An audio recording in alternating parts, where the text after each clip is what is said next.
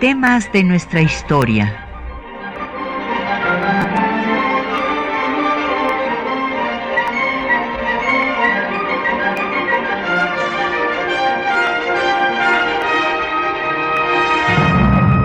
Un espacio que difunde el conocimiento del pasado para comprender nuestro presente.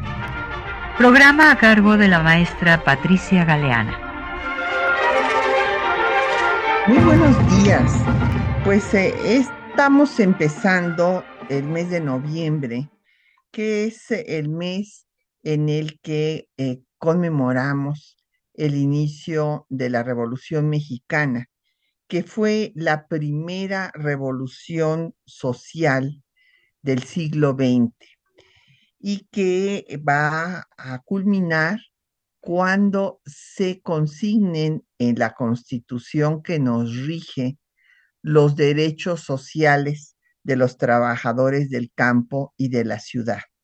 Esto se hizo por vez primera en la Constitución de México, después se hará en la Constitución soviética que establece la dictadura del proletariado en, 1918 y posteriormente en la Constitución de Weimar de 1919. Y vamos a dedicar pues eh, todos nuestros programas del mes a hablar del proceso revolucionario y hoy vamos a iniciar dedicando el programa a Ricardo Flores Magón. Eh, pues como seguramente nuestros radioescuchas tienen presente, este año estamos conmemorando el centenario de su muerte. Él murió en la cárcel de Leavenworth en Kansas un 21 de noviembre de 1922. Bueno, pues eh, entremos en materia. El ah, movimiento magonista eh, pues se ha eh, consignado en la historiografía mexicana como el de los precursores de la Revolución Mexicana. Y desde luego, pues fueron eh, los que iniciaron con el movimiento revolucionario, con la lucha en contra de la dictadura. Y el personaje, si bien participaron los hermanos Jesús, Enrique y Ricardo, Ricardo pues tuvo el mayor liderazgo. Entonces vamos a, dar primero pues algunos datos de su vida. Él, eh, pues como todos sus hermanos, la familia era de una pequeña población oaxaqueña, el Ojochitlán, y eh, pues ahí convivió con los indígenas de la Sierra Mazateca y a los ocho años su familia se vino a la Ciudad de México. Estudia en la Escuela Nacional Preparatoria, en donde empieza su activismo político. Desde 1892 propone la creación del Centro Antireleccionista, esto contra la tercera reelección apenas de Díaz. Recuerden que se religió siete veces. Pero entonces, desde esa fecha, ya con los estudiantes de la Escuela Nacional Preparatoria, se rebelaron contra las reelecciones de Díaz y fue encarcelado junto con otros estudiantes, después puestos en libertad por las protestas del mismo alumnado de la Escuela Nacional Preparatoria y después entró a estudiar derecho a la Escuela de Jurisprudencia. Estudió tres años, pero no concluyó y de inmediato se incorporó al periodismo. Escribió en El Demócrata, un periódico que se publicaba con el apoyo de Camilo Arriaga, este sobrino de Ponciano Arriaga, el, pues, que se ha considerado padre de la Constitución de 1857, porque pues tuvo una gran influencia en decisiones como el no establecimiento de la intolerancia religiosa, como el facultar al Estado para legislar en materia de culto, pues causas por las cuales esta constitución de 57 fue condenada por la Iglesia Católica y realmente la causa de la, de la guerra civil, puesto que excomulgó a todos los que la habían jurado.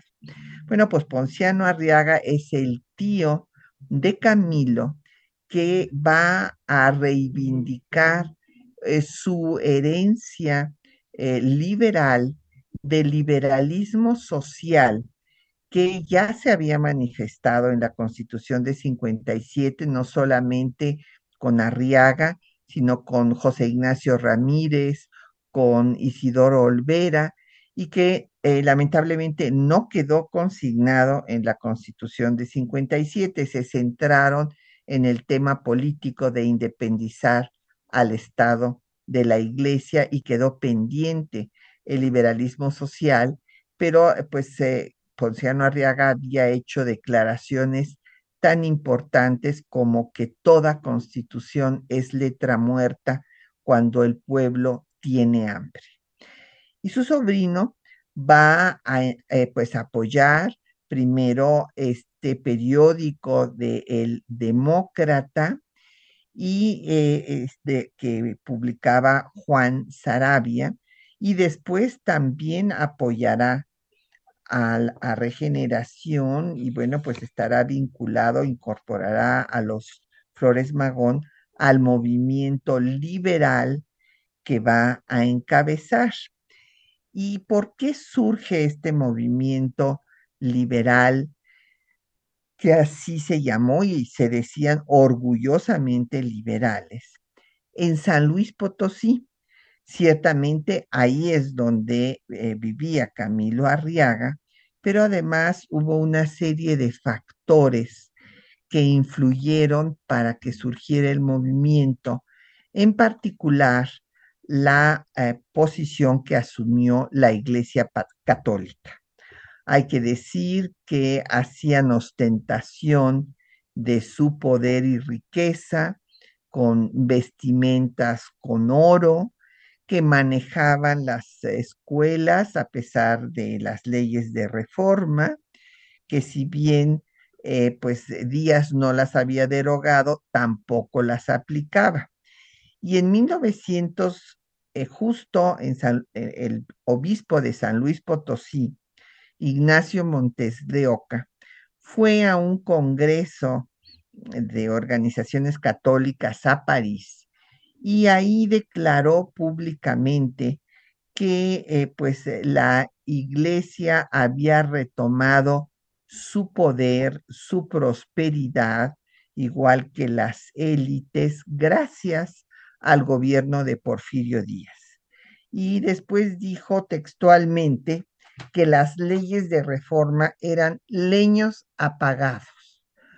Esto pues causó la indignación de los liberales, en particular de Camilo Arriaga, y por eso se van a fundar una serie de clubes eh, para defender a las leyes de reforma, combatir a la dictadura porfirista y al clericalismo. Eh, Ricardo eh, Flores Magón con sus hermanos funda el periódico Regeneración también en 1900 y este periódico primero trataba asuntos jurídicos y después se convirtió en un periódico de combate contra la dictadura. Y así, y se refiere que fue por la madre de, de los Flores Magón, por doña Margarita Magón, que le dieron el nombre de periódico de combate. De esta primera etapa publicarían 19 números que circulaban pues entre maestros, mineros, comerciantes, desde luego entre los, los trabajadores y profesionistas. Y en esa coyuntura, Camilo Arriaga va a lanzar un manifiesto invitando a crear el Partido Liberal. En contra del clericalismo y la dictadura. Y se convoca una convención para 1901 para exigir la vigencia de las leyes de reforma y estos eh, clubes eh, liberales se van a multiplicar por el país. Eh, se calcula que en 13 estados llegó a haber 50, bueno, 50 en total, obviamente, 50 clubes liberales.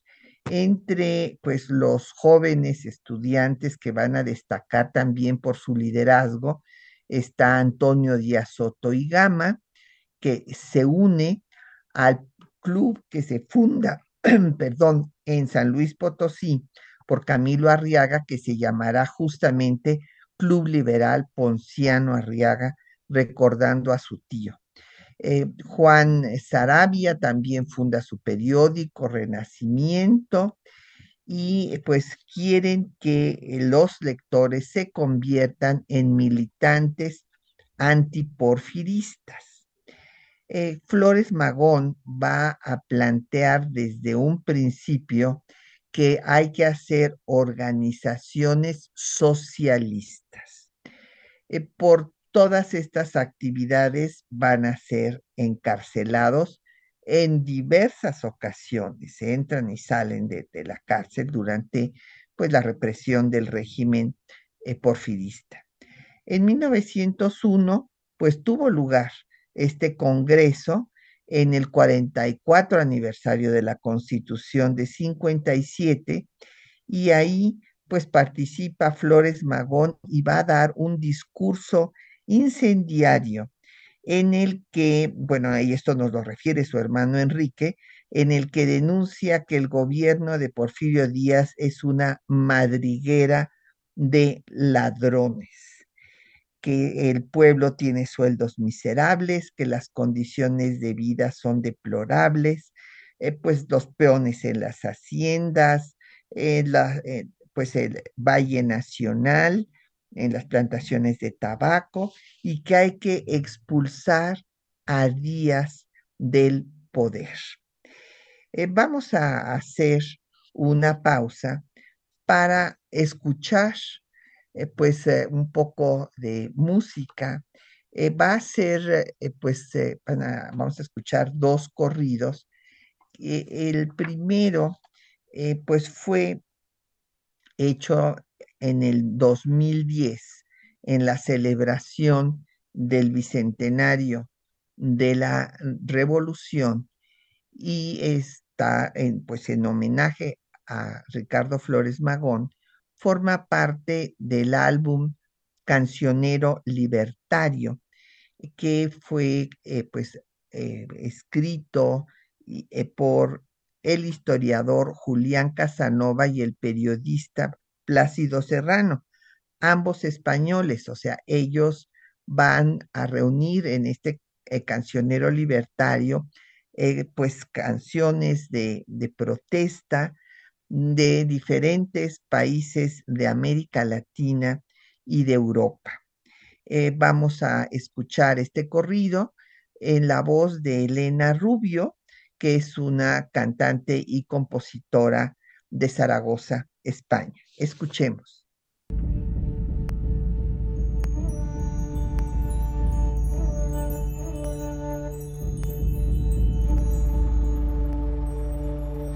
Ojo al parche valedores, aquí está el cotón pintero, dándole vuelo a la hilacha, a ver qué sale primero mejorando lo presente porque soy muy comedido. Solo traigo mi guitarra para cantar este corrido. Era varón oaxaqueño el héroe que les presento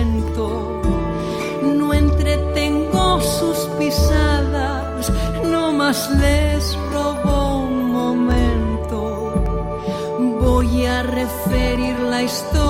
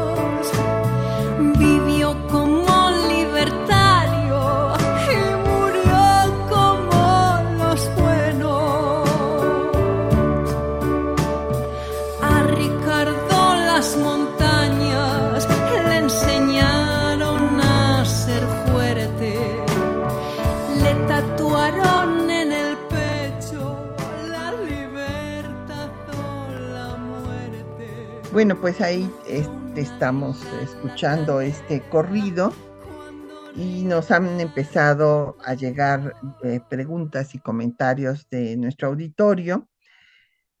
Hugo Fuentes, pues eh, nos comenta que ha admirado siempre a este personaje de nuestra historia. Viviana Cruz eh, pregunta por qué se separó Flores Magón de Madero. Bueno, esto lo íbamos a tratar un poco antes, pero le respondo, Viviana, eh, pues eh, Madero primero apoyó a Flores, a los Flores Magón, inclusive se financiaron en varios números de regeneración con el apoyo económico de Madero, pero después se separó de él eh, porque eh, consideró que era, él ya se había eh, radicalizado en su contacto con los socialistas y anarquistas estadounidenses y consideró que la revolución maderista era una revolución burguesa y que carecía de un programa social. Por esa razón vino la separación. Eh, eh, don- doña Gabriela Salas nos pregunta eh, pues la relación de Ricardo Flores Magón con la iglesia. No, pues este, no había relación, o sea, evidentemente eh, la Iglesia Católica durante la etapa porfirista, como acabo de referir, en el caso del, eh, del obispo de San Luis Potosí, Ignacio Montes de Oca, pues habían recibido todo tipo de prebendas de la dictadura, pues justamente para apoyar a la dictadura. Entonces Ricardo Flores Magón combatía a ambos, o sea, combatía a la dictadura y también al clero, que pues inclusive ya después veremos en el programa del Partido Liberal que él y, otros eh, eh, compañeros van a redactar, pues va a decir que eh, los templos son unos negocios y que por lo tanto deben pagar impuestos, por darles un ejemplo. Y eh, pues es un liberal que quiere la vigencia de las leyes de reforma, que la iglesia no tenga en sus manos la educación, etcétera. Eh, don Arturo Serna pregunta sobre la actuación de Flores Magón en el periodismo. No, bueno, pues es fundamental, don Arturo, porque él empieza desde muy joven a escribir artículos en el Demócrata, luego funda Regeneración y Regeneración, pues tiene un impacto en el periodismo de la época, el periodismo eh, pues crítico de oposición a la dictadura y pues que va a ser fundamental para crear conciencia en los trabajadores, por ejemplo, eh, pues quienes organizan la huelga en Cananea, pues eran lectores de regeneración y eh, fue un elemento fundamental para hacer conciencia eh, pues de la situación que se vivía en la dictadura porfirista.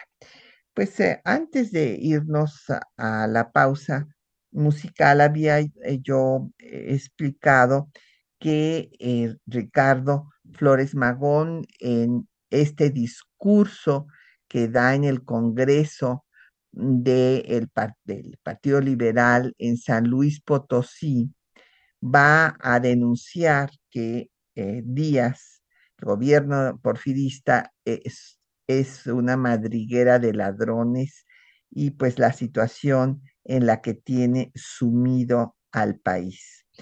En ese momento, después de estas declaraciones, no es encarcelado inmediatamente, pero al poco tiempo, o sea, esto fue para la celebración el 5 de febrero de 1901, y eh, pues el ministro de guerra, que era el general Bernardo Reyes, pues manda a catear las casas de los miembros de los clubes liberales y finalmente en mayo va a encarcelar a Ricardo y a Jesús, después en junio a Camilo Arriaga y a Soto y Gama, y así van a tener que pues eh, eh, mantenerse el resto de los clubes liberales eh, ocultos y este, tener pues reuniones secretas para no ser encarcelados.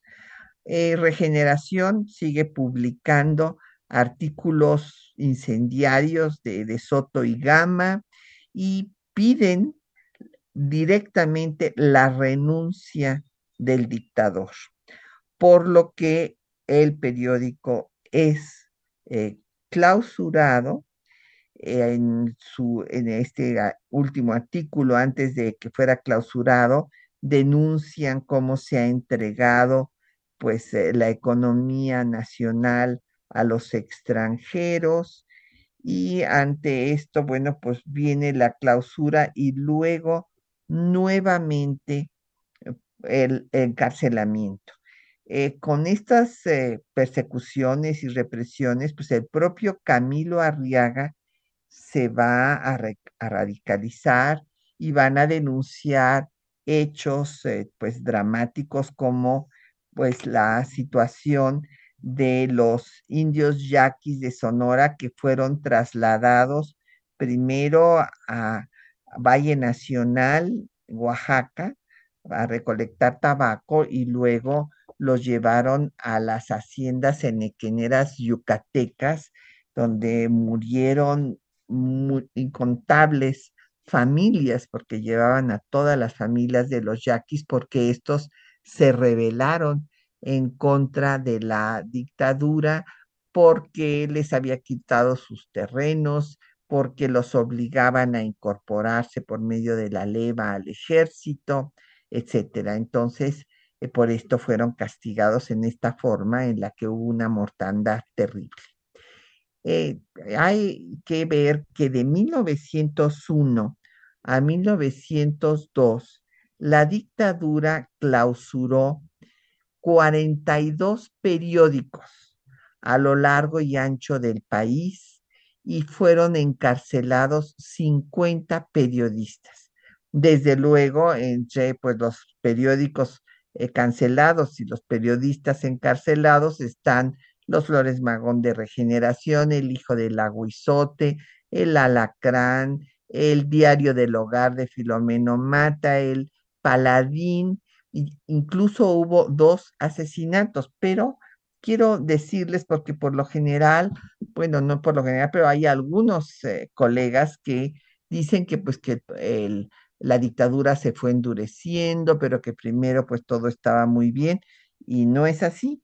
Ya hemos hablado cómo desde el primer gobierno, Porfirio Díaz pues usó la mano militar, ¿verdad? Eh, en contra de sus opositores y mandó ejecutar a todos los oficiales lerdistas que se rebelaron en Veracruz y al 25% de la tropa. Pero así actuaban también los gobernadores que él puso en los diferentes estados. Y es el caso del gobernador Cañedo de Sinaloa, que desde 1879 manda asesinar a José Cayetano Valadez por haber tenido también un periódico de oposición a la dictadura que le llamó la tarántula. Fue de los primeros periodistas asesinados por el régimen de Díaz.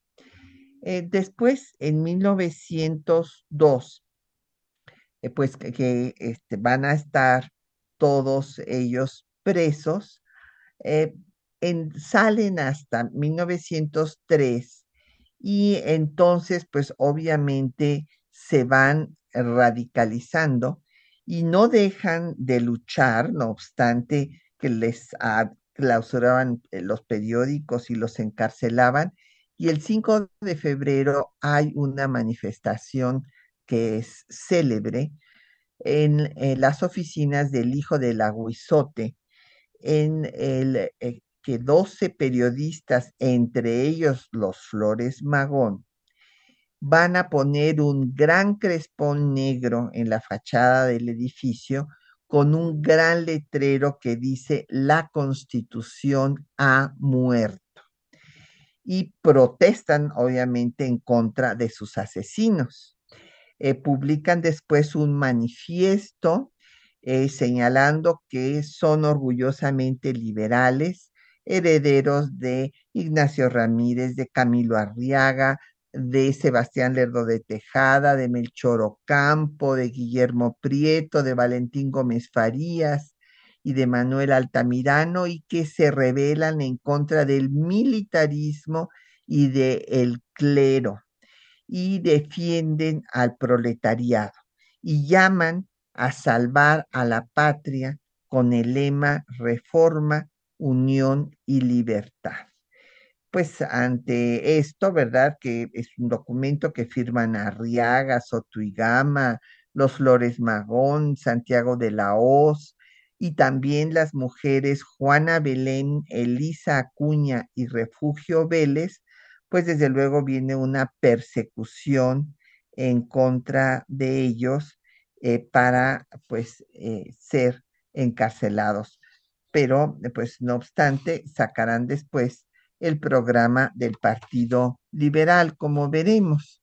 Eh, sin embargo, antes de esto, pues quiero destacar que Díaz prohibió a cualquier impresor publicar ningún escrito de Ricardo Flores Magón y cuando salga de este tercer o cuarto encarcelamiento, pues ya se va a ir a Estados Unidos.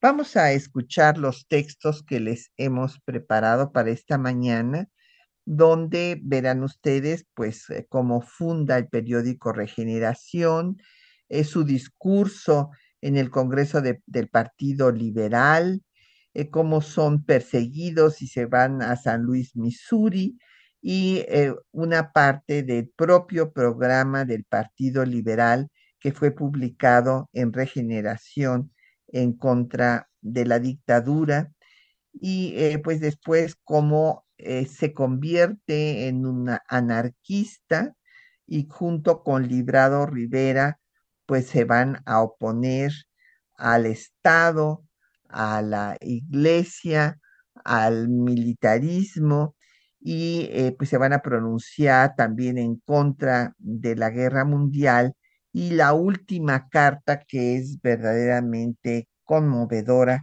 de Ricardo Flores Magón en eh, la cárcel de Liebenburg antes de morir un 21 de noviembre de 1922. Escuchemos.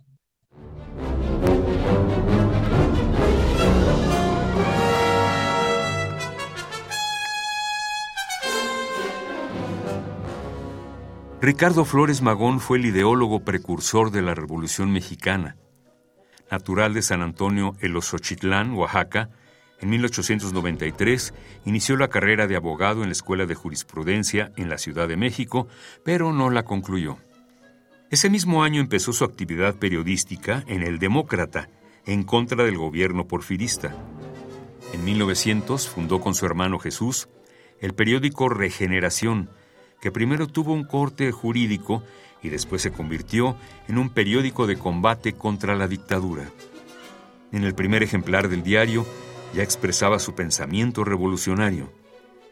Nosotros no tenemos la pretensión de constituir una falange, pero nuestro vigor juvenil y nuestro patriotismo nos inducen a buscar un remedio y denunciar todos aquellos actos de los funcionarios judiciales que no se acomoden a los preceptos de la ley escrita, para que la vergüenza pública haga con ellos la justicia que se merecen.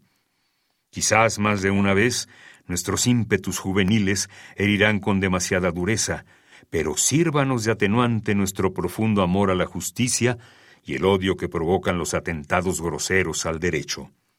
Procuraremos despertar las energías que hay ocultas y que no se manifiestan por injustificado temor. El 5 de febrero de 1901 dieron inicio los trabajos del primer Congreso Liberal en el Teatro de la Paz, en San Luis Potosí. Entre los participantes destacó Ricardo Flores Magón. Años más tarde, su hermano Enrique narró el momento. Por fin le llegó su turno a Ricardo. Se dirigió hacia la plataforma. Alto, fuerte, con sus veinticinco años, imponía. Había algo en su aspecto severo que parecía dejar entrever lo que iba a decir. El público cayó.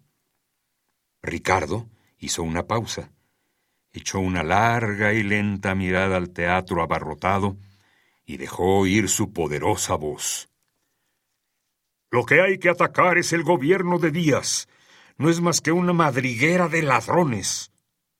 Sus palabras rompieron el silencio como tiros de pistola. Como una marea corrió un murmullo de asombro y en las galerías estalló una tormenta de chiflidos de desaprobación. Con los puños cerrados, Ricardo se adelantó en la plataforma. Cesó la rechifla. Entonces rugió. Porque el gobierno de Díaz es una madriguera de ladrones. Perseguidos por sus ideas, los Flores Magón se trasladaron en 1905 a San Luis, Missouri, en Estados Unidos. Allá volvieron a editar su periódico. Ricardo Flores Magón fue uno de los fundadores del Partido Liberal Mexicano en 1906 y participó en la elaboración del programa del Partido Liberal, publicado el primero de julio de 1906 en una separata de Regeneración. Fue el programa más radical de la Revolución Mexicana. En marzo de 1918 publicó Regeneración en Estados Unidos, con un manifiesto dirigido a los anarquistas del mundo junto con Librado Rivera, que les costó la cárcel y una sentencia de 21 años de prisión. Para lograr que la rebeldía inconsciente no forje con sus propios brazos la nueva cadena que de nuevo ha de esclavizar al pueblo, es preciso que nosotros, todos los que no creemos en ningún gobierno, todos los que amen el ideal anarquista, lo propaguen con tesón, con terquedad, sin hacer aprecio de burlas, sin medir peligros, sin reparar en consecuencias. Manos a la obra, camaradas, y el porvenir será para nuestro ideal. Ricardo Flores Magón fue llevado a la cárcel de la isla McNeil en Washington, Estados Unidos. Enfermo, lo trasladaron a la prisión de Leavenworth, en Kansas, donde murió el 20 de noviembre de 1922. En una de sus últimas cartas escribió, El espacio no es bastante grande para la extensión de mis alas. A pesar de quienes quisieron acallar los ideales de Ricardo Flores Magón, su pensamiento ha trascendido en el tiempo. Al final de sus días se lamentaba por no poder dejar la antesala de la muerte. Tuvo la fortaleza suficiente para manifestar, Tengo otras alas que nadie puede romper y me remonto, me remonto, me remonto, y desde la vastedad del espacio contemplo el fracaso de quienes quisieron destruir mis ideas.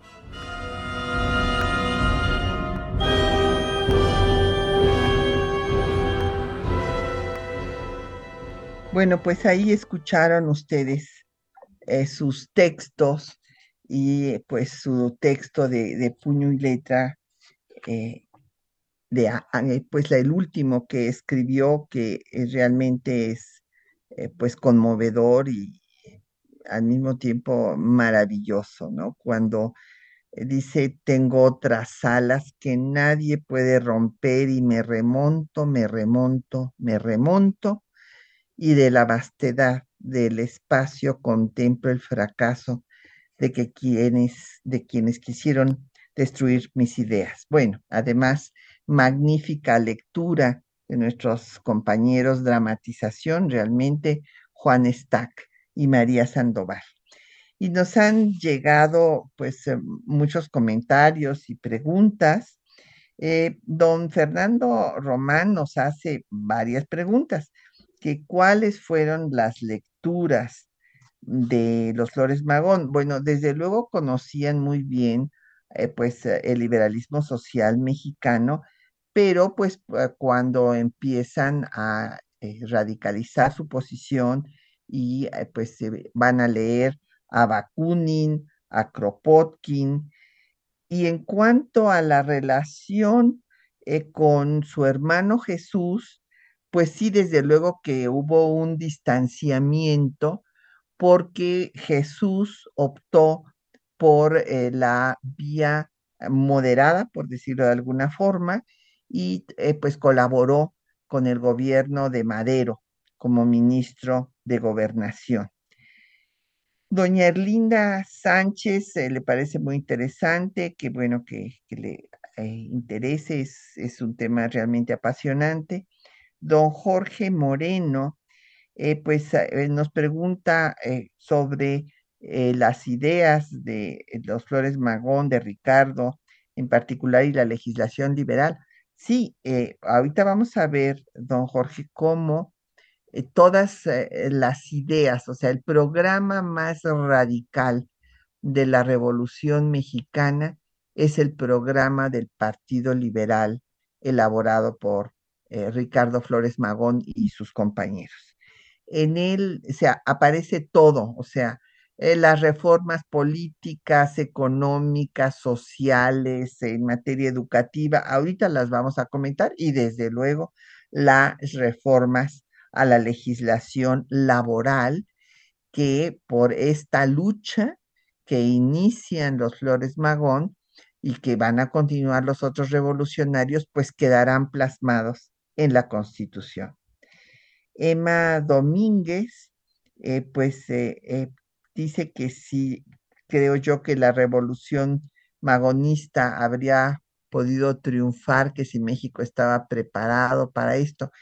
Eh, doña Emma, bueno, los historiadores e historiadoras no podemos, este, pues, elucubrar por esto, aun cuando hay algunos que dicen que hay que hacer, pues, la historia eh, contrafáctica, en fin, pero yo, eh, pues, creo que tenemos que entender que el anarquismo, pues, fue un ideal, pues, una utopía en la que pues se deseaba la desaparición de los estados, la desaparición del estado, en este caso del, mexicano, pero de todos, y una confraternidad eh, pues mundial en paz. Y bueno, pues esto eh, evidentemente no se ha realizado, sigue siendo una utopía hasta la fecha, no se ha realizado en ninguna parte del mundo. Eh, doña Lucy González le gustaban mucho los textos, sin duda, este era un gran escritor, eh, un hombre muy congruente con sus ideas, que eh, las defendió hasta la muerte, como nos dice en esta carta eh, tan profunda, tan conmovedora. Y bueno, las ideas de, Flores Magón empieza a promover la lucha armada, o sea, la revolución, desde 1906. O sea, porque después de tanta persecución, de encarcelamientos y demás, pues finalmente huye huyen a Estados Unidos, eh, están en San Luis, Missouri, y eh, pues desde allá eh, organizan eh, también el Partido Liberal y van a presentar el programa, pero siguen siendo perseguidos y luego tienen que irse hasta Toronto, eh, después regresan y vuelven a, ser perseguidos en San Luis, Missouri y se van a Montreal. Entonces, eh, pues en esta serie de persecuciones y demás, eh, tanto por los agentes de la dictadura porfirista como por el gobierno de Estados Unidos, al que el propio Flores Magón va a denunciar de que está este, apoyando a la dictadura de Díaz. Pero en estas ides y venides, en esta persecución, pues van a lanzar el programa del Partido Liberal en julio de 1906. Hay que recordar que un mes antes había estallado la huelga de Cananea, esta huelga de mineros que pues eh, desde luego muchos de ellos habían sido lectores de regeneración, como Esteban Vaca Calderón, que después va a ser un constituyente, va a participar en la elaboración de la constitución de 1917. Y esta huelga pues es reprimida brutalmente, no solo por la dictadura porfirista, sino que ah, va a permitir que vengan rangers, o sea, los eh, eh, policías estadounidenses, a ayudar a su represión.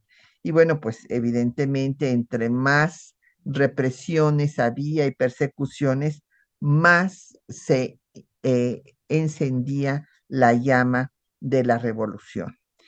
Y el, eh, pues el programa del Partido Liberal, como les decía yo, tiene todo tipo de aspectos de reformas constitucionales para acabar con la reelección, con la dictadura, pero pues vamos a, hacer una pausa y después venimos a, referir sus puntos más importantes y vamos a escuchar otra, eh, pues otro corrido, otra composición en homenaje a eh, Ricardo Flores Magón. Quiero decirles que a la cápsula, los textos eh, que les seleccionamos, les pusimos pues música de Silvestre Revueltas, La Lucha, en donde pues él se inspira para hacer esta composición en pues los grabados de José Guadalupe Posada en su composición de la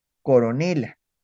Y ahora vamos a escuchar otro corrido a Flores Magón con letra y música de José Ignacio Cárdenas, maestro normalista y líder social coahuilense, eh, que va a componer esta canción en, a mediados de los años 70. Escuchemos. Proletario ve a la lucha, no para encumbrar a nadie. Proletario ve a la lucha para elevar a tu clase. Proletario ve a la lucha para elevar a tu clase. Estas palabras las dijo noble revolucionario, Flores Magón de apellido, y su nombre es Ricardo. Flores Magón de apellido, y su nombre es Ricardo. Hizo la revolución junto a otros mexicanos y palabras que él dijo yo se las diré cantando como sincero homenaje a Flores Magón Ricardo. Se nos quiere someter a puñal y con balazos, insensato es responder con el código en la mano, sometámoslos también a puñal y con balazos. Mexicanos a la guerra, nuestras melenas al aire, que impacientes nuestros rifles en el escondite yacen para lucir altaneros bajo el sol de los combates. como él nunca cambió sus ideales libertarios. Es realmente muy eh, emocionante oír cómo sigue siendo este personaje motivo de inspiración para autores contemporáneos, autores y autoras contemporáneas. Pues hablaba yo de la importancia del programa del Partido Liberal, en el que se establecen una serie de cambios eh, estructurales en todos aspectos. O sea, se habla, desde luego, en, su preámbulo de los 30 años de tiranía, en donde se ha violado a las leyes igual que a las mujeres, saqueado el tesoro público, asesinado al pueblo, que se le ha entregado a los extranjeros, contrayendo un sinnúmero de deudas, y que los capitalistas y el clero tienen todo tipo de privilegios, se reduce el periodo presidencial a cuatro años y no puede haber reelección sino eh, dos, eh, en dos periodos posteriores al que se haya ocupado el poder y eh, pues habla de otras reformas importantes. Se tiene que inhabilitar al presidente para eh, tener funciones legislativas, pues claro, tiene que haber división de poderes, si no, imagínense, es, una dictadura.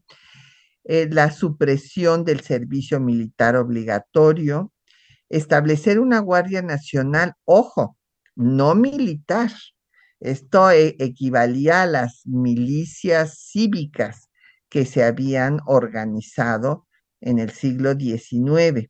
Libertad de prensa, que se supriman los tribunales militares en tiempo de paz, multiplicar las escuelas, que sean laicas, que se le quiten al clero, que la educación sea obligatoria eh, hasta los 14 años, mejorar el salario de los maestros, que eh, los extranjeros pierdan su nacionalidad cuando adquieren bienes em, raíces, que la iglesia pague impuestos, y que se penalice el incumplimiento de las leyes de reforma, que los trabajadores tengan un salario mínimo, horario máximo de ocho horas, inclusive se reconoce el trabajo de las mujeres en sus casas, el servicio doméstico también, que no puedan trabajar los menores de 14 años, que haya un alojamiento digno para los obreros, indemnización por accidentes,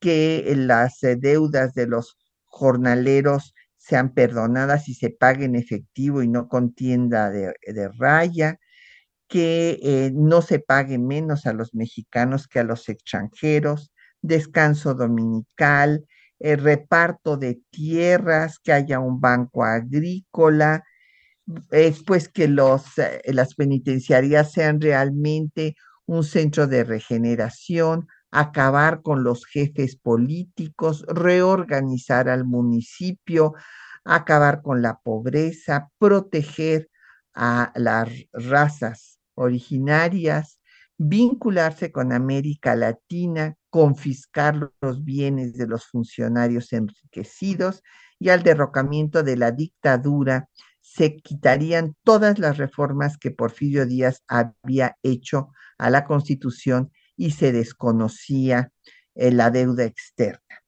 En eh, septiembre de 1906, pues eh, Ricardo Flores Magón recorrió la frontera, había ya una recompensa de 25 mil dólares por su cabeza.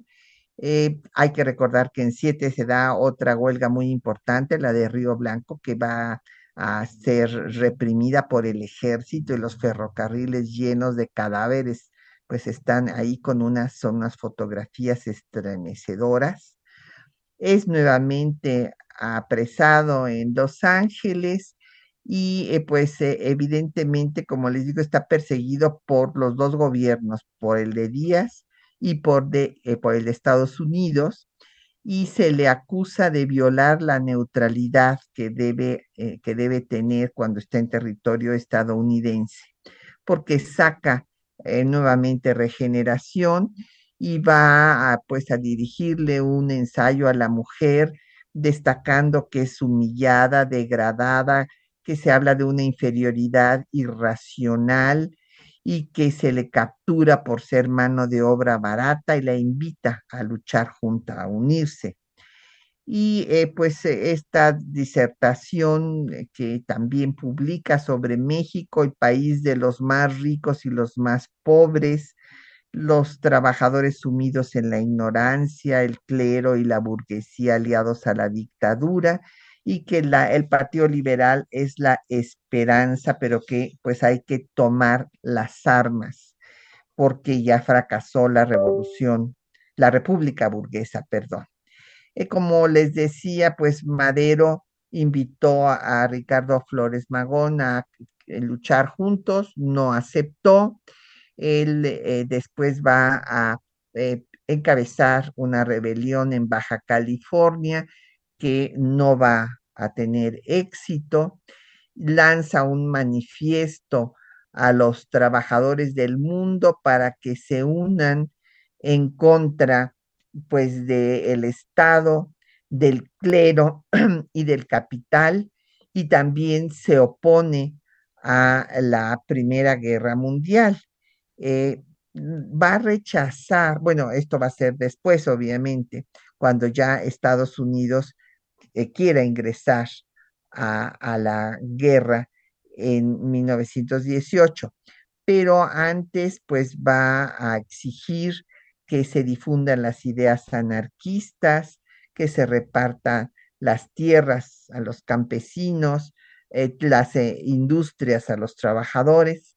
Zapata lo invita también a unirse, que se vaya a Morelos en 1913 y no acepta porque considera que es un movimiento localista y que solamente quiere las tierras para los morelenses es arrestado en 1916, pues acusado de lo que llamaríamos hoy terrorismo, porque eh, se le acusa de eh, poner material incandescente en, los correos en Estados Unidos, en donde ya en ese momento está escribiendo artículos contra Carranza. Finalmente, pues se publica este manifiesto en 18 a las trabajadores del mundo junto con Librado Rivera, pues hablando eh, de la insurrección anarquista y este es el último número. Después es acusado de sedición y de querer boicotear los esfuerzos, sabotear pues los esfuerzos de Estados Unidos en la Primera Guerra Mundial y es sentenciado a 20 años este, y librado Rivera a 15. Primero están en la cárcel de McNeil en Washington y después eh, son trasladados a Leavenworth, donde muere el 21 de noviembre de 1922. Hay diversas versiones que si fue un ataque cardíaco, ese fue el parte oficial de la cárcel.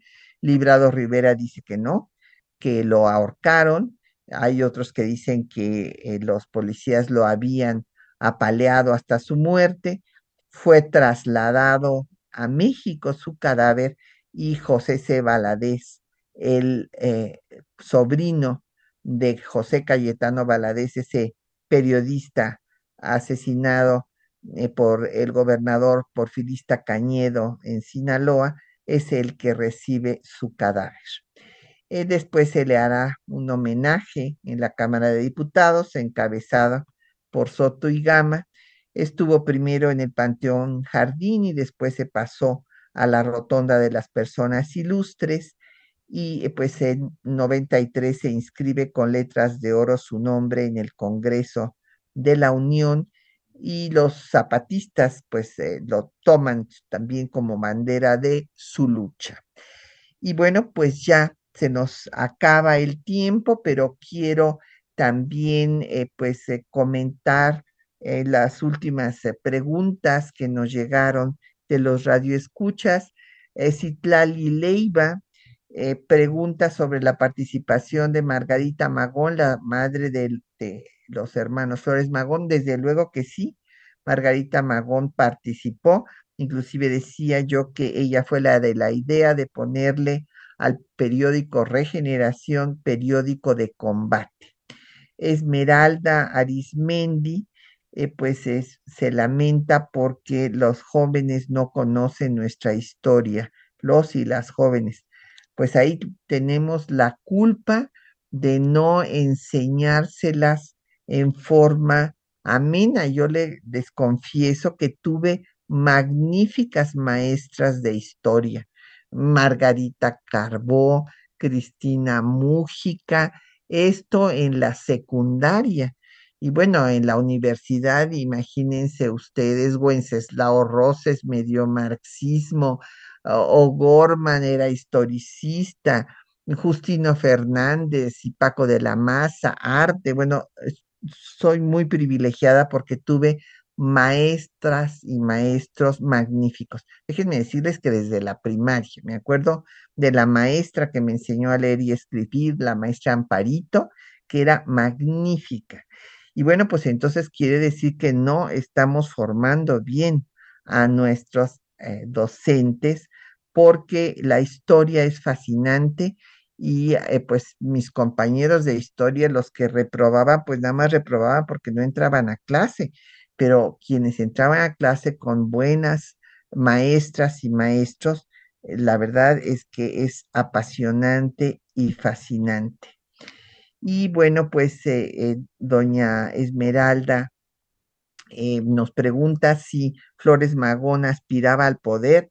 No, aspiraba a cambiar las estructuras de México, a acabar con la dictadura y a cambiar las estructuras políticas, económicas, sociales y culturales. Sin duda, un eh, gran mexicano. Pues nos tenemos que despedir. Eh, agradecemos a nuestros compañeros, a quienes ya les había yo felicitado por la dramatización de nuestros textos, María Sandoval y Juan Stack, la producción de Isela Villela, el control de audio de Socorro Montes, la producción de Quetzalín Becerril, en los teléfonos estuvo Lucero Rocha y Patricia Galeana se despide de ustedes hasta dentro de ocho días.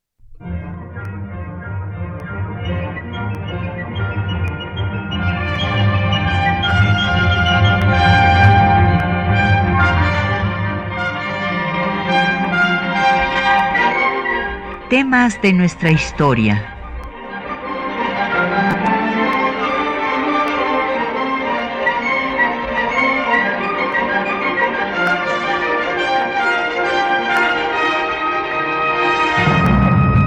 Un espacio que difunde el conocimiento del pasado para comprender nuestro presente. Programa a cargo de la maestra Patricia Galeana.